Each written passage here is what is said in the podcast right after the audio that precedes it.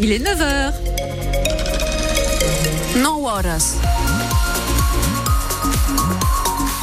Tanguy Bocconi, on a du vent ce samedi. Oui, un vent du sud qui va se renforcer tout au long de la journée pour atteindre les 50 à 70 km heure en pleine cet après-midi. Euh, le ciel, lui, sera voilé sur le littoral, nuageux dans l'intérieur des terres. Les températures, elles varient de 7 à 10 degrés ce matin et de 17 à 19 degrés cet après-midi. On commence Tanguy par cette affaire choquante survenue au Soleil. Elle concerne le refuge pour animaux Un poil de bonheur qui a été victime d'un vol et surtout d'actes de cruauté sur ses pensionnaires. Une enquête est ouverte pour cambriolage et sévices sur animaux, Mélanie Juvet. Oui, c'est avant-hier, jeudi matin, que les gendarmes se rendent dans ce refuge pour chats et chatons errants au Soleil. Sur place, ils constatent des traces d'effraction et l'absence de la caisse du refuge tout l'argent récolté pour soigner les animaux a disparu. Mais ce n'est pas tout. Les bénévoles, en faisant le tour du refuge où les chats sont en semi-liberté, retrouvent sur leur terrain trois d'entre eux morts, morts sous le poids des coups, écrit le refuge sur Facebook.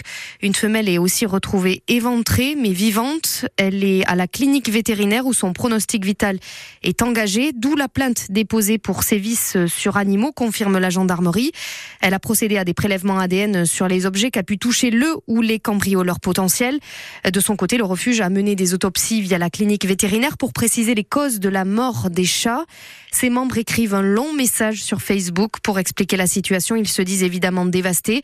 Je cite des pertes qui fragilisent le moral de nos bénévoles qui sont là chaque jour à œuvrer pour la protection animale. Les précisions de Mélanie Juvet à retrouver sur francebleu.fr.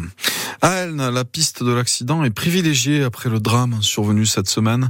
Une fillette de 3 ans et sa mère ont été découvertes mortes jeudi soir dans un appartement du centre-ville. Selon les premières constatations, elles auraient été intoxiquées par les fumées d'un incendie survenu accidentellement dans la salle de bain. Une autopsie est prévue en début de semaine prochaine.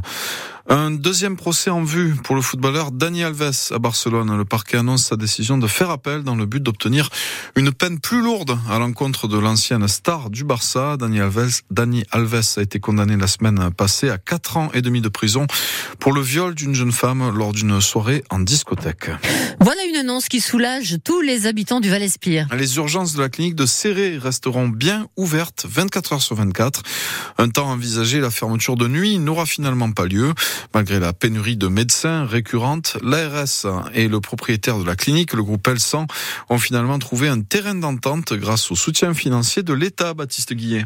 Oui, le texte couche donc d'abord noir sur blanc le principe des urgences ouvertes 24 heures sur 24. Malgré la pénurie de médecins récurrente, on ne peut donc pas exclure un jour une éventuelle fermeture ponctuelle comme ce qui a pu se produire à la clinique Saint-Pierre à Perpignan. Le protocole prévoit aussi la transformation de la clinique du Val-Espire en hôpital de proximité à partir de l'année prochaine. Une labellisation qui reconnaît la mission de service public, de santé de l'établissement et qui constitue aussi une garantie financière. C'est important Elsan, les déficits de la clinique réguliers ces dernières années pourront ainsi être compensés par l'État. Au-delà des activités de médecine, le bloc opératoire sera maintenu en place, mais seulement pour la chirurgie ambulatoire, ce qui constitue déjà le gros de l'activité. Pour les interventions plus lourdes, il faudra nécessairement se tourner vers Perpignan. Pour l'ARS, cet accord va permettre de maintenir et de développer l'offre de soins en Val-Espire et d'attirer, si possible, plus de soignants, plus de médecins sur le territoire. C'est vraiment l'un des enjeux majeurs. précision de Baptiste Guillet à retrouver sur francebleu.fr. Pas de perturbations en vue sur la 9 ce week-end après trois jours de blocage de la frontière par les agriculteurs espagnols, puis de très longues heures d'attente pour évacuer les milliers de camions qui étaient encore stockés sur l'autoroute. Tous les accès à la 9 ont été rouverts hier après-midi et la circulation est fluide ce matin. Le gouvernement veut intensifier le contrôle des chômeurs. En visite dans une agence France Travail hier, dans les Vosges, le Premier ministre Gabriel Attal a annoncé que les contrôles visant les demandeurs d'emploi seraient multipliés par trois, notamment dans les métiers en tension. Et puis parallèlement, la réforme du RSA dont le versement aux bénéficiaires sera conditionné à la réalisation de 15 heures d'activité hebdomadaire obligatoire. Cette réforme controversée est désormais étendue à 47 départements supplémentaires, mais les Pyrénées-Orientales ne sont pour l'instant pas encore concernées. Beau programme à suivre pour les fans de rugby à 15 et à 13 cet après-midi. Avec d'abord les Dragons catalans qui se déplacent à Leeds pour tenter d'enchaîner une troisième, troisième victoire de rang en ce début de championnat. Rendez-vous euh, dès 15h45 euh, pour vivre cette rencontre sur France Bleu Roussillon. Et puis en top 14, l'USAP sera sur le terrain de Toulon cet après-midi. Coup d'envoi du match à 17h. Match à suivre également en direct sur France Bleu. Toulon 7 au classement mais qui reste sur trois défaites. Les Sankéors auront donc peut-être l'opportunité de s'imposer à l'extérieur, ce qu'ils ne sont parvenus à faire qu'une seule fois cette saison, Cyril Manière. C'est vrai que c'est assez incompréhensible. Depuis le début de saison, les Catalans ont décroché 27 points sur 40 possibles dans leur stade, alors qu'à l'extérieur, c'est du 4 sur 40. Les dernières semaines, l'USAP enchaîne les belles prestations à Aimé Giral, mais en parallèle, les désillusions à l'extérieur aux grandes dames du capitaine Géraud de la Fuente. C'est la question que je me fais tous les matchs qu'on fait à l'extérieur. Peut-être à l'extérieur, il manque un peu la discipline. Et, et cette match à l'extérieur face à Toulon, ça, ça va être comme ça. la discipline en attaque et en défense plus peut-être en défense. Je pense que Toulon est là, sont obligés de gagner les matchs. Il faut faire un très bon match. Une USAP indisciplinée et surtout victime de trous d'air au stade français la dernière fois, à Lyon la fois d'avant.